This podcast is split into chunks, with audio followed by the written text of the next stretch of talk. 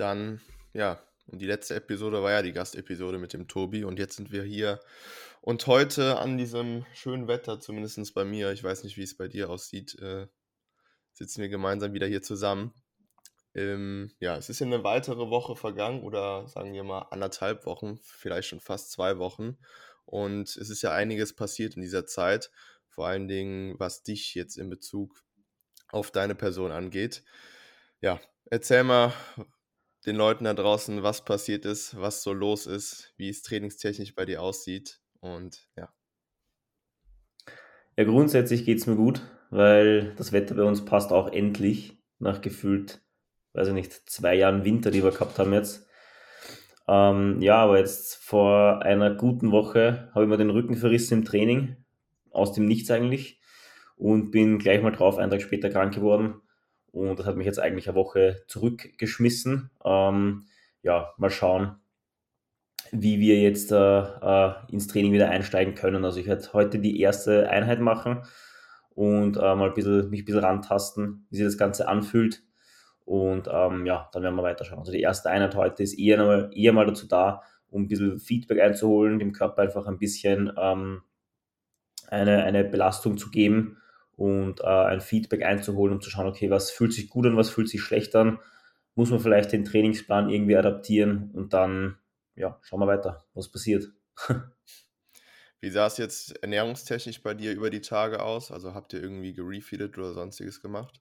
Ja, also wir haben jetzt geschaut, dass wir die, die Tage, wo ich eben mich nicht wirklich bewegen kann, weil ich eben krank war und weil der Rücken ein bisschen mir einen Strich durch die Rechnung gemacht hat, dass wir jetzt nicht nochmal zusätzlich im Defizit sind, sondern dass wir ungefähr auf Erhaltkalorien gehen. Ähm, das heißt, wir sind jetzt von 215 Carbs auf 300 Gramm Carbs gegangen für, ich glaube, fünf Tage hintereinander, um ja einfach zu schauen, dass der Körper nicht in, in sub, suboptimalen Umständen äh, einfach in der Prep sich befindet. Das heißt, wenn ich jetzt äh, mich eben nicht bewegen kann, nicht ins Training gehen kann und im Defizit bin, wird es wahrscheinlich, wenn das jetzt über mehrere Tage äh, der Fall ist, ähm, wird es wahrscheinlich sein, dass ich nicht optimalen Muskelaufbau oder, oder erhalte, sondern eher Abbau.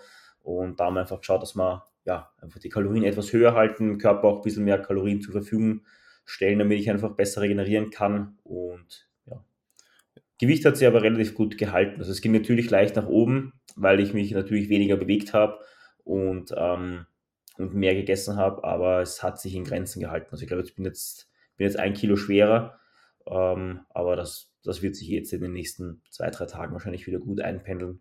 Ja, ich glaube auch, dass das einfach eine sehr, sehr toxische Kombination ist. Ne? Kein Training, Verletzung, Kaloriendefizit. Also wenn man das so fortführen würde auf weitere ja. Tage, dass man da definitiv an Muskelmasse einbüßt. Ähm, ja, dementsprechend ja. richtig war dieser Pick wahrscheinlich auch für dich. Klar, fünf Tage jetzt äh, Diätunterbrechung, kann man ja so gesehen als Diet Break, sage ich jetzt mal sehen. Ähm, ja, jetzt wird es erstmal reinfinden mit der heutigen Einheit. Und ähm, ja, sprich, auf was, welches Thema wir heute zu sprechen kommen wollten. Sowieso dahingehend ist es, äh, ja, viele Leute da draußen denken ja immer, dass mehr immer mehr ist gleichzeitig und äh, dass die von allem übermäßig Stress abhaben können, wenn wir uns jetzt mal unterschiedliche Bereiche anschauen, wie Training, Beruf, Arbeit, Familie, Freunde. Und da gibt es ja auch tatsächlich Dinge, die da draußen in dieser Außenwelt einfach massiv unterschätzt werden von vielen Leuten da draußen. Ähm, wenn man beispielsweise jetzt zuallererst mal das Thema Rest Days anspricht. Wie handhabst du das Ganze? Wie siehst du das Ganze in Bezug auf Stressmanagement, Fatigue-Management, wie auch immer man es betiteln mag? Ja, also wie du schon ansprichst, also es ist sehr, sehr oft so, oder ich glaube, umso erfahrener man wird in dem Sport, umso mehr man, ähm, ja, umso mehr Zeit man in dem Sport einfach verbringt, umso bewusster wird einem, dass oft weniger mehr ist und dass man jetzt eben nicht sieben Einheiten die Woche braucht, weil ich habe das oft noch teilweise bei, oder oft, es ist hin und wieder kommt es noch vor, dass ich bei Erstgesprächen frage, wie viel Zeit kannst du ins Training investieren? Und damit meine ich jetzt eher, kann der Athlet zweimal in der Woche trainieren gehen oder kann er viermal in der Woche trainieren gehen? Und dann steht da oft drinnen, wenn es notwendig ist, gehe ich jeden Tag trainieren. Ja. Und ähm, der Wille ist auf jeden Fall da, was natürlich nicht schlecht ist, Aber man muss sich eben auch bewusst sein, dass äh, sechs oder sieben Tage die Woche Training einfach keinen Sinn haben. Also ich würde fast sagen, dass in den meisten Fällen, wenn es natürlich die Zeit hergibt, vier bis maximal fünf Tage optimal sind oder sehr gut sind. Ähm, aber genauso kannst du jetzt bei drei Tagen Muskeln aufbauen. Es kommt natürlich immer darauf an, in, in was für einem Stadium dich, du, äh, du dich befindest. Also trainierst du erst seit einem Jahr oder trainierst du seit 15 Jahren. Und umso länger man aber trainiert, umso wichtiger werden einfach, dass man die Rest Days wirklich gut, gut mitnimmt oder die auch eben als, als, als äh, notwendigen Bestandteil in dem Prozess sieht und nicht vernachlässigt und da einfach dieses Athletensein einfach ähm, in, den, in den Vordergrund stellt, sage ich mal. Und ja. Ich genau. glaube auch, dass sich viele da draußen über die Anzahl an Trainingseinheiten, die sie tatsächlich über die Woche absolvieren, profilieren. Also mit der Intention, ja. mehr ist mehr tatsächlich. Ähm, genau. Gehe jeden Tag ins Gym. Ich bin jeden Tag drei Stunden im Gym. Aber was dann am Ende des Tages äh, auf der Strecke bleibt, jetzt in Bezug auf andere Lebensbereiche oder halt auch einfach in Bezug auf das jeweilige Ziel, das Muskelwachstum auf der Strecke bleibt, das ist den wenigsten bewusst. Ne? Mhm. Und da muss man einfach für sich was Individuelles finden, was letztendlich in das, in, das Leben des Individuums passt. Sprich, das Ganze, was wir hier machen, muss ja ins Leben passen und das Leben besteht halt nicht nur nun mal nur aus Training. Ne? Ja. Das wird, glaube ich, Deswegen, das sind, glaube ich, oft so, so Fehler, die man macht, wenn man dann eben 16, 17, 18 ist. Ja. Wenn man dann denkt, man muss möglichst, man kann, weiß nicht, man hat dann vier Sätze Bizeps an einem Tag und dann denkt man sich, okay, eigentlich will ich noch mehr Bizeps trainieren und noch mehr Brust trainieren, was auch immer. Und dann steigt das linear. Und dann man sich, okay, das kann ich nicht in einen Tag packen, das muss ich jetzt in sechs, sieben Tage die Woche packen. Und dann steigt das einfach linear an, das Volumen. Ja, und dann, so dann, hat, man dann hat man 40 Sätze auf einmal pro Trainingseinheit. Aber gut, wir waren ja nicht anders, ne? das muss man Ja, eh, eh, absolut. Deswegen wollen wir ja hier für diese Folge oder in dieser Folge jetzt für Aufklärung sorgen. Genau. Und euch da draußen mitgeben, dass Rest Days einfach ein Tool sind. Ähm, ein Tool, welches man sich definitiv zunutze machen sollte, weil wenn man dies nicht tut, eben halt Muskelwachstum definitiv auf der Strecke bleibt. Und ja, ein Muskel wächst in der Regenerationsphase oder wächst im Schlaf, wie auch immer man es nennen darf, nennen mag, ähm, ist da einfach sehr, sehr angebracht an dieser Stelle. Ne? Wie, wie machst du das bei dir oder bei deinen Athleten generell? Äh, wenn du jetzt ein Programm schreibst, ähm, hast du das öfter, dass die Leute dann drei, viermal auch hintereinander trainieren oder sind es nur ein bis zwei Trainingseinheiten hintereinander? In den wenigsten Fällen tatsächlich dreimal. Also dreimal kommt definitiv vor, viermal auf keinen Fall, weil ich da einfach nicht die Notwendigkeit sehe. Und ähm, ja, wenn ich weiß, die Person trainiert intensiv und das ist nun mal der Fall, ähm, weil wir uns anhand von Technikanalysen genau zu dem Zeitpunkt oder zu dem Punkt bringen. Also alles mehr als drei Einheiten auf gar keinen Fall. Aber da bekomme ich auch das Feedback dann von den Leuten schon nach der zweiten Einheit manchmal sogar so, ich bin schon gut überfahren, je nachdem, an welchem Punkt man im Zyklus ist. Aber alles über dreimal auf keinen Fall. Also sprich, dass man einmal Push-Pull-Lower trainiert und dann definitiv einen Off-Tag hat. Ne? Mhm. Das kommt natürlich auch immer auf den Fortgeschrittenheitsgrad des Athleten an. Wie gesagt, Thema zeitliche Kapazität, wie oft der Athlet in das Training in, die Woche, in der Woche gehen will. Wenn ich jetzt in der Woche nur viermal gehen will, dann werde ich jetzt nicht drei Einheiten definitiv hintereinander legen. Es sei denn, die Person sagt, ich muss montags, dienstags, mittwochs trainieren und kann halt donnerstags, freitags nicht trainieren, sonntags nicht trainieren und nur noch samstags trainieren. Ne? sodass man dann auf diese vier Einheiten kommt. Aber grundsätzlich, ähm, nee, nie und nimmer vier Einheiten hintereinander. Mhm. Ähm, ich wüsste nicht, wann ich das zuletzt geprogrammt habe, ähm, weil ich der, da einfach eher weniger Sinnigkeit sehe. Ja, Wie sieht es also bei dir da aus? Ich habe nie gemacht.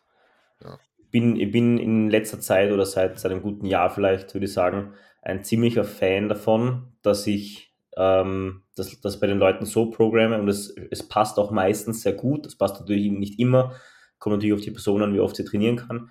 Aber wenn sie jetzt eben sagt, so oft wie möglich oder so oft wie nötig kann ich trainieren, dann äh, programme ich meistens zwei Tage Training, einen Tag off und bleibe in dem Rad sozusagen. Ja.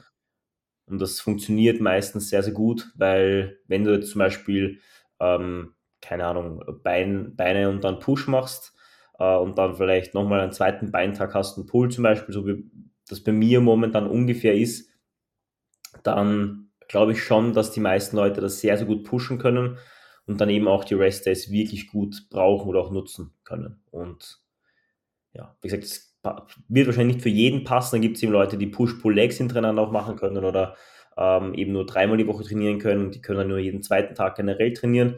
Aber ich glaube, dass das definitiv ein Approach ist, der sich in den, im letzten Jahr oder in, in Zukunft noch weiter vielleicht ein bisschen durchsetzen wird, weil es einfach sehr, sehr viel Sinn macht in meinen Augen. Ja, definitiv. Ja, man muss auch einfach die Rest Days äh, wertzuschätzen wissen, ne? sagen wir es ja. mal so. Ja, es ist Aber auch mir mittlerweile so, dass ich mich auf jeden Rest Day freue. Voll. Tatsächlich also, zum Ende des Zyklus mehr als auf das ja. Training selbst. Ja, absolut. So, ne? Bei mir ist es tatsächlich auch der Fall, ich bin ein recht gutes Beispiel, weil wir jetzt über Trainingstage hintereinander gesprochen haben oder was die Reihenfolge allgemein angeht. Ich trainiere aktuell Push-Pull-Lower in einem durch, also drei Trainingseinheiten. Und ich denke mir schon nach Pull so, also Push geht noch easy fit so, wissen mhm. wir alle. Und nach Pull denke ich mir so, ja, vielleicht wäre auch ein Rest-Day nochmal vor Lower angebracht. Ne? Aber wir haben jetzt die ein oder andere Anpassung in Bezug auf die Lower-Einheit gemacht. Dementsprechend äh, passt das ganz gut. Und muss man sich jetzt beispielsweise im Laufe der Prep bei mir anschauen, wie sich das Ganze entwickelt. Ähm, aber Status quo verhält sich das Ganze ganz gut. Und ähm, ja, ist aber definitiv nicht ohne. Mhm. Gesagt, das ist, glaube ich, immer eine Sache der, der, Gew der Gewöhnung. Also wenn man sich, genau. wenn man es jetzt im Programm hat oder wenn man ein neues Programm bekommt, ist es bei mir auch relativ oft so, dass ich mir denke, boah, wie soll ich das machen, wie soll ich das verkraften oder wie soll ich das, wie soll ich das regenerieren jetzt können? Aber wenn man dann sich in dem Rhythmus auch ein bisschen einpendelt, dann geht es meistens eh. Ja. Es kommt natürlich darauf an, um was es jetzt geht, aber meistens ist es so, dass man dann eben sieht, okay, drei Tage Push-Pull-Legs, wie soll ich das machen? Aber im Endeffekt geht es dann eh irgendwie. Ja, das stimmt schon. Ja, ja. Thema Rest-Test ist somit abgehakt. Also ihr wisst, Leute da draußen, ähm, ja, haltet euch an eure Rest-Days, nehmt euch die Zeit und konzentriert euch auch an den Rest-Days eben halt nicht nur aufs Training, sondern halt eben auch auf andere Dinge, die äh, zu kurz gekommen sind in letzter Zeit, wie halt Themen Beruf, Arbeit, Familie oder auch sonstiges. Und zweites Thema, welches, glaube ich, massiv unterschätzt wird in Bezug auf Stressmanagement, ist halt, glaube ich, auch das Thema Deload. Ne? Ja. Ähm, wir beide verfahren dahingehend ja recht ähnlich, weil wir beim gleichen Coach sind. Sprich, wir haben einen trainingsfreien Approach. Es gibt ja auch definitiv andere Ansätze, die man da fahren kann. Und wie machst du das selbst bei deinen Klienten? Anhand von welchen Faktoren läutst du dann Deload ein? Äh, also wenn man noch nie einen Deload vorher gemacht hat, dann schaue ich, ob sich in der Regel gegen, kommt auf die Person an, wie hart die Person noch trainiert. Aber ich sage mal, nach vier bis sechs oder sieben Wochen ähm, fallen dann oder kommen meistens so, so klassische Deload-Symptome, wie der Schlaf ist vielleicht schlechter, es ist weniger Hunger vorhanden, ähm, vielleicht schleichen, schleichen sich schon die, die ein oder anderen Wehwehchen ein in der Schulter oder dann meldet sich das Knie vielleicht. Das jetzt, sind jetzt keine gravierenden Verletzungen, aber es ist einfach so, dass der Körper schon sehr ermüdet ist von den letzten Wochen einfach, also dass sich da einfach sehr viel, sehr viel Ermüdung schon angehäuft hat. Und dann ist meistens auch der Punkt, dass die Leute vielleicht nicht mehr so den, den Fortschritt machen können, den sie gewohnt machen, weil dann bist du es vielleicht gewohnt, dass du bei der Beinpresse jedes Mal zwei Wiederholungen mehr machst und dann jedes dritte Mal das Gewicht steigerst oder was auch immer. Und wenn das eben dann irgendwann nicht mehr der Fall ist und eben diese ganzen anderen Symptome aufeinandertreffen, die ich vorher angesprochen habe, dann macht es meistens sehr viel Sinn, eben äh, einen Deload einzuleiten. Ähm, wie der Deload jetzt ausschaut, ist natürlich immer, immer individuell, auch was, die, was äh, für die Person besser passt. Ähm, also ich würde sagen, da gibt es zwei, zwei Herangehensweisen, wie man einen Deload gestalten kann. Entweder, dass man für eine gewisse Zeit, das sind meistens vielleicht drei bis maximal fünf Tage, dass man komplett trainingsfrei macht, dass man da gar nicht trainiert. Oder dass man sagt, macht eine, eine sogenannte De-Volume-Woche oder eine, eine Deload-Woche, wo man einfach weniger Volumen bewegt.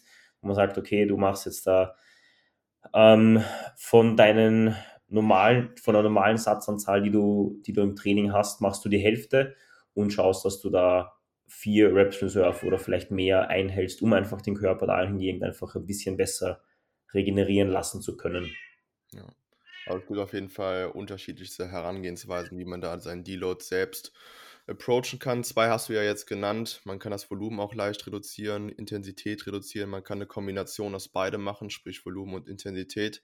Was mir dann noch einfallen würde, an dem Punkt ist das Thema Frequenz, dass man, wenn man beispielsweise sechs Trainingseinheiten, sagen wir jetzt nicht auf sieben Tage haben, sondern eher auf acht oder neun Tage, dass man dahingehend äh, einfach die Frequenz halbiert, runterschraubt, sprich, wenn ich jeden Muskel zweimal die Woche trainiere, jetzt einfach nur einmal die Woche trainiere oder einmal auf die Rotation gesehen, einmal auf den Mikrozyklus gesehen, dass ich dann halt nur drei Einheiten innerhalb von sieben, sechs Tagen habe, sodass man mhm. dahingehend auch wirklich weitergehend trainiert, ähm, weitergehend intensiv trainiert und dennoch diese Rest Days implementiert hat.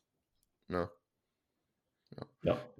Ist halt super individuell am Ende des Tages. Ähm, ich bin, wie gesagt, selbst ein großer Freund davon, ja, trainingsfrei zu machen weil das einfach auch mal fürs Gemüt einfach ähm, was sehr, sehr Gutes ist und auch, ich will nicht sagen, äh, die meisten Vorteile mit sich bringt, aber dennoch in gewissermaßen schon, weil du natürlich auch Zeit einsparst, die letztendlich auf das Training geht und du dich dann halt in dieser Zeit primär um andere Dinge kümmern kannst und einen Bereich letztendlich komplett ausgegliedert hast und das ist halt das Training, ne? Ja. ja. Glaubst du, dass es Leute gibt, die nie einen Deload benötigen? Leute, die nicht intensiv trainieren, ja. Weil ich, also ich bilde mir ein, dass ich mal gehört habe, dass zum Beispiel der Urs, also Urs Kaliczynski, ja. dass der zum Beispiel gar keine Deloads macht oder davon gar nichts hält. Okay. Und ich denke, also bei dem sieht man natürlich schon, dass der sehr, sehr hart und intensiv trainiert. Aber was ich mich dann frage, wie kann es sein, dass der keinen Deload benötigt? Ja. Ja gut, die äh, Umstände bei denen sind ja ein bisschen anders. Ne? Ja, definitiv. Sagen. Aber ähm, ja, so ganz kann ich das dann an dieser Stelle auch nicht verstehen. Also ich, ich war tatsächlich auch der Auffassung, dass er auch immer ein, zwei, drei Tage deloadet. Ja. Aber ob er das jetzt immer macht und ob er seinen Zyklus jetzt bis ins Unendliche zieht, weiß ich nicht, kann ich hm. jetzt nicht sagen. Oder die Frage, die Frage ist dann eigentlich, glaube ich, eher, ähm, würde er vielleicht, also ich will mir jetzt da nicht äh, nicht anmaßen, dass ich jetzt dem Urs irgendwie erzähle oder dem, dem Stefan Kinzel, wie sie jetzt äh, zu arbeiten haben, um Gottes Willen. Aber was ich mir dann denke, ist, wenn er, wenn er hier und da deloaden würde und ähm, dadurch vielleicht seine Regeneration verbessert, ob er nicht potenziell um ein, zwei Prozent mehr Fortschritt oder besseren Fortschritt machen könnte. Oder ob einfach auf dem hohen Niveau die Regeneration, die er neben dem Sport einfach hat, doch so hoch sind mit, äh, mit Physiotherapie, mit Sportmassagen, was auch immer, dass es für ihn dann in dem Fall wirklich tatsächlich ausreicht. Ist halt äh, eine Frage, Status, die ich mir auf jeden Fall stelle. Status quo scheint es so der Fall zu sein. Ja, also es, es, funktioniert definitiv irgendwas, was sie machen. Das ist gar keine Frage. Vielleicht erst, wenn er anfängt zu deloaden, wird er Mr. Olympia. Vielleicht ist das das Geheimrezept. Das ist es. Deloads für Urs Kaliczynski. Ihr habt es bei uns zuerst gehört. Perfekt. Kurz, äh, schweifen wir kurz aus. Wann glaubst du, dass Urs das erste Mal Mr. Olympia wird? Oh, das ist eine sehr gute Frage. Aber ich glaube tatsächlich, wenn Chris seinen Abgang hat. Okay. Ja. Glaub, In dem er abgeht, oder wenn er das erste Mal nicht äh, teilnimmt, meinst du? Wenn er das erste Mal nicht teilnimmt. Okay. Ja. Ich glaube, dass das auch schon in Kürze. Äh, bitte? Ich glaube, dass das auch schon in Kürze der Fall sein wird, also in den nächsten zwei, drei Jahren. Ja. Ich glaube, der hat jetzt vier Titel. Mhm. Mit, fünf, mit dem fünften Titel könnte man das Ganze gut abrunden. Ich meine, der hat ja jetzt auch kein kleines Business und der treibt ja, ja auch sein, seine Marke, sein Unternehmen, seinen Namen voran in, auf der ganzen Welt. Und äh, das darf man natürlich dann auch nicht vergessen. Aber ich glaube tatsächlich, dass es dann in den nächsten zwei, drei Jahren äh, kommen wird. Mhm. Früher oder später definitiv. Ja, kann ich mir auch vorstellen. Also ich glaube dieses Jahr noch nicht, weil, weil Ramon und, äh, und Chris einfach unmenschlich stark sind aktuell, finde ich. Ja. Ähm, aber ich glaube, der Urs schläft natürlich auch nicht und wird auch weiter Gas geben. Aber ich kann mir auch vorstellen, dass es, dass es nächstes oder übernächstes Jahr spätestens mal wird. Ja. Ich weiß auch nicht, wie es da vom Gesicht Gewichtslimit bei denen jetzt bei allen dreien aussieht, aber ich glaube, der Urs hat tatsächlich noch ein bisschen Puffer, ne? Und Ja, ja. Also Urs ist der Einzige, der einen Puffer hat. ja, Ramon musste sich beim letzten Mal, glaube ich, ziemlich reindrücken ins Gewichtslimit. Und Chris Bumstead, glaube ich, auch. Ähm, aber ja, wird, ich sage, das ist eh meiner Meinung nach in den letzten Jahren definitiv die attraktivste Klasse geworden und definitiv. macht am meisten Spaß dazu zu schauen.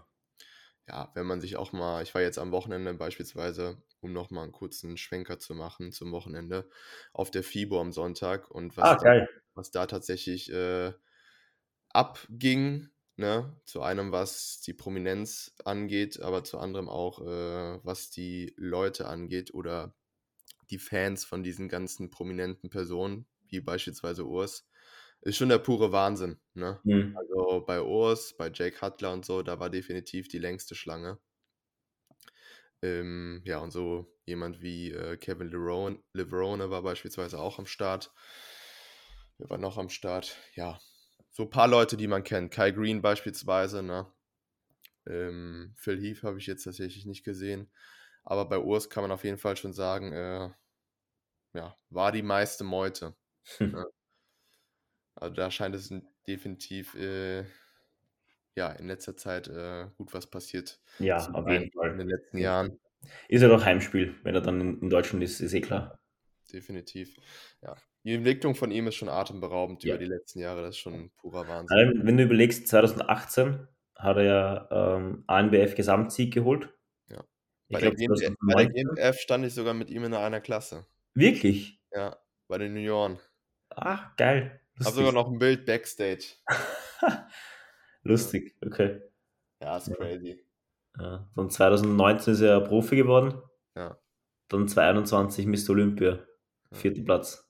Das Kann ist schon, Kann man machen. also der, der Werdegang ist schon wirklich crazy. Das ist schon einzigartig, möchte man meinen. Vor allen Dingen in den jungen Jahren, ne? Ja, ja. Also wie alt ist er jetzt? Drei- 24, 23? 24 meine ich, ja. Ja, das ist Wahnsinn. Ist irre. Also, es ist eigentlich, also wenn, wenn du, also wenn du schon auf einem sehr, sehr hohen Niveau bist und mit 23, 24 Profi wirst, ist das schon enorm gut. Und dann hast du eigentlich immer noch sicher locker sieben Jahre, bis du, bis du bei deinem Peak angekommen bist, Mindestens. zumindest in der Klasse. Weil ich glaube jetzt nicht, also bei, bei Mr. Olympia äh, stehen ja die Leute teilweise, das sind sie Anfang 40 oder so.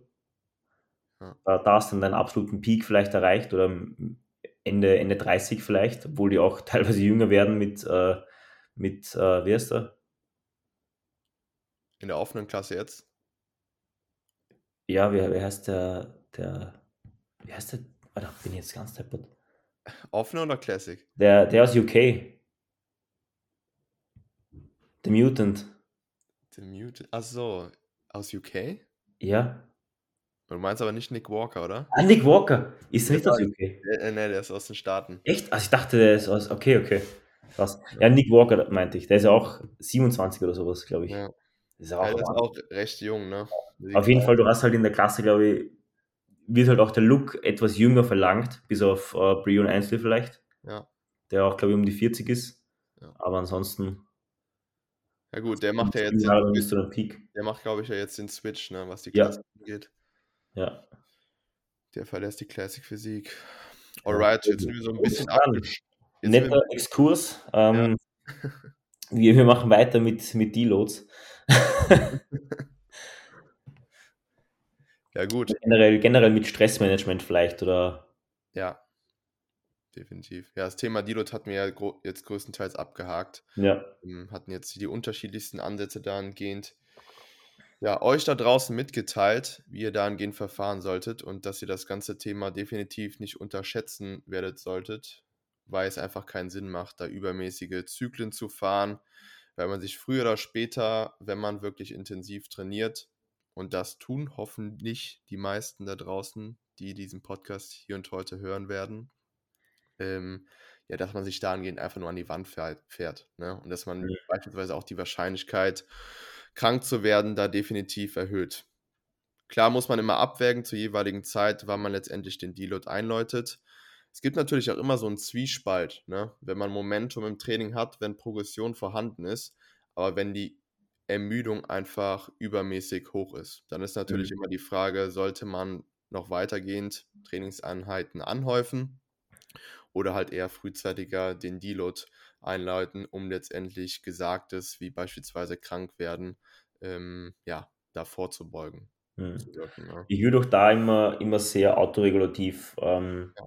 das Ganze anwenden. Also ich würde jetzt nie sagen, okay, in der Regel haben wir alle, keine Ahnung, alle vier oder alle fünf Wochen haben wir ein Deload, dann machen wir das genau zu dem Zeitpunkt. Ja. Weil die Umstände, wenn du jetzt nicht in, einen, in, deinem, in deiner perfekten Routine drinnen bist und immer dasselbe machst und äh, vielleicht auch einfach der Stress mal höher ist, mal geringer ist, dann ist der Schlaf mal mehr, mal weniger, dann was auch immer, was dann eben mal im, im Leben passiert, Mhm. ähm, glaube ich schon, dass es sehr, also nicht sehr stark abweichen kann, aber doch hin, hin und wieder abweichen kann. Und dann gibt es einfach Gründe, wo man sagt, okay, man kann vielleicht den, den, den Deload noch etwas rauszögern, bevor man eben dann aktiv eben die drei, vier Tage Deload geht oder eben auch die, den Trainingszyklus kürzer gestaltet, um eben, was weiß ich, also bei mir war es in, in, in letzter Zeit oder in letzter Zeit hin wieder so, dass ich äh, gezielt auf Urlaube eben dann vielleicht den Zyklus noch verlängert habe, um eben dann zu sagen, okay, im Urlaub selbst gehe ich nicht trainieren zum Beispiel, weil einfach da keine Zeit ist. Wenn ich jetzt irgendwo hinfliege oder was auch immer.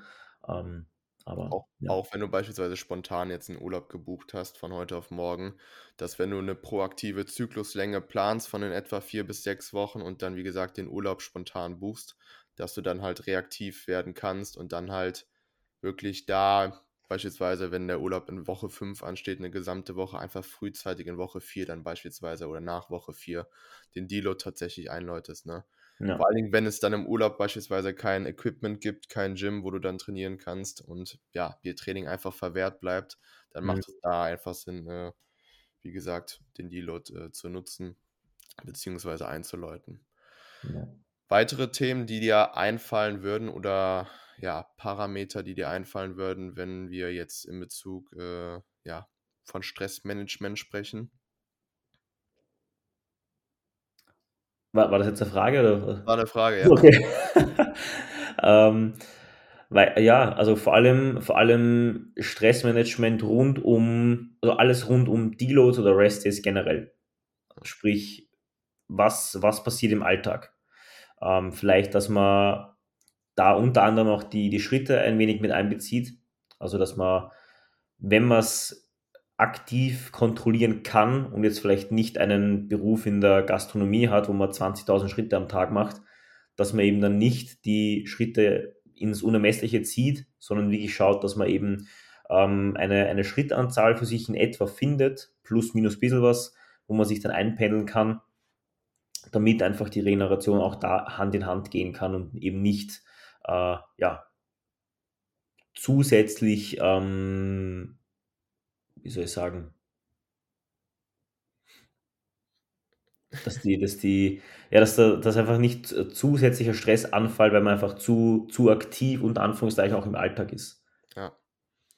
Ja, ich glaube auch, dass das Tool ähm, Aktivitätsschritte, dass da definitiv nicht übertrieben werden sollte, weil es dann doch in gewisser Maßen äh, ja auch Stress anhäufen kann. Klar, wenn du irgendeinen Job hast, äh, wo du handwerklich stark äh, betätigt wirst oder tätig sein musst, ähm, dann ist logisch, dass du da nicht einstampfen kannst, aber man sollte sich dennoch in gewisser Maßen dann die Pause gönnen ähm, und da einfach ein bisschen tapern, beziehungsweise einfach reduzieren. Ich habe mir noch ein Thema tatsächlich aufgeschrieben, beziehungsweise noch einen Punkt, und das ist das Thema äh, Downtime, vor allen Mhm. Dingen am Abend. Ähm, ja, weil wir wissen, dass man, wenn man einen stressigen Alltag hinter sich hat, dass das Ganze auf Dauer gesehen alles sehr, sehr zehrend se- sein kann. Vor allen Dingen, wenn man dann halt noch äh, ja, Punkte dabei hat, wo Leute dich äh, ja, wie soll man sagen, ähm, mit dir Kontakt aufnehmen wollen oder auch Instagram, das Thema kann ja ganz zehrend sein, dass man dahingehend einfach am Abend einfach Downtime ein- einbaut, wo man sich ähm, ja nur um sich selbst als Person kümmert, fokussiert und einfach mal chillt, auf gut Deutsch gesagt, und einfach mal sein Handy zur Seite legt und vielleicht einfach mal ja ein bis zwei Stunden vor dem Schlafengehen ähm, sich selbst nicht mit diesen ganzen Sachen konfrontiert. Mhm.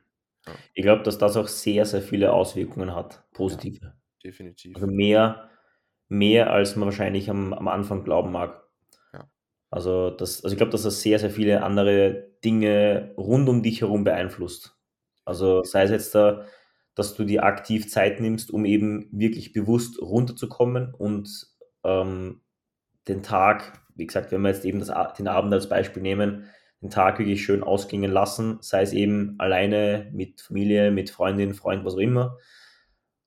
Das, das wirkt sich natürlich auch auf die Beziehung besser aus, ja. äh, ganz klar, bevor du jetzt dann noch zwei Stunden da noch am Handy hängst. Dann, wenn du jetzt eben wirklich diese, diese Downtime hast, vielleicht weniger, weniger auf einen Bildschirm schaust, was du wahrscheinlich eh unter dem Tag, unterm Tag mehr machst, als dir wahrscheinlich bewusst ist oder lieb ist, dass das natürlich auch deinen Schlaf positiv beeinflusst, äh, beeinflusst, beeinflusst. Und äh, das wird langfristig natürlich auch wieder dein Training und deine Performance beeinflussen, positiv. Und ja. Allgemein auch die Produktivität im Alltag. Also ich merke es bei mir selbst auch, weil ich es tatsächlich selbst auch mache, dass ich Stunde, anderthalb Stunden vor dem Sch zu schlafen gehen äh, komplett mein Handy beiseite lege. Also auch wirklich so beiseite lege, dass das Handy äh, dass ich da nicht direkt Zugriff drauf habe, sondern dass das Handy wirklich in einem anderen Zimmer ist und für mich somit tatsächlich unsichtbar. Mhm. Bedeutet auch, dass wenn mir ein Klient nach 9, 21 Uhr beispielsweise schreibt, dass die Antwort dahingehend erstmal warten kann und dann am nächsten Tag äh, beantwortet wird.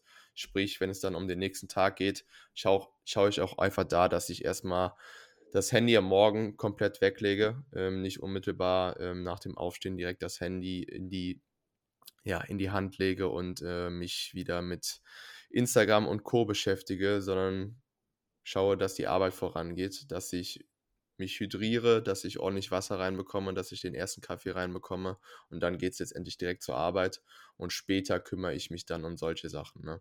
Aber ich glaube, dass das auch wirklich massiv unterschätzt wird, was ja in Bezug, was das Thema Stressmanagement angeht, dass das äh, ja aus Stressperspektive definitiv diesen ganzen Faktor erhöhen kann und äh, man einfach schauen sollte, dass man dahingehend einfach wirklich bewusst diese Pausen für sich einbaut und seinen Partner, wenn man jetzt beispielsweise nicht äh, Single ist, ne, äh, muss man einfach dazu sagen. Und ähm, ja, dass man einfach schaut, dass man diese Zeit wirklich aggressiv schützt, aggressiv einplant, mhm. einfach diese Zeit wirklich auf tagtäglicher Be Basis auch wirklich äh, ja, hat. Mhm.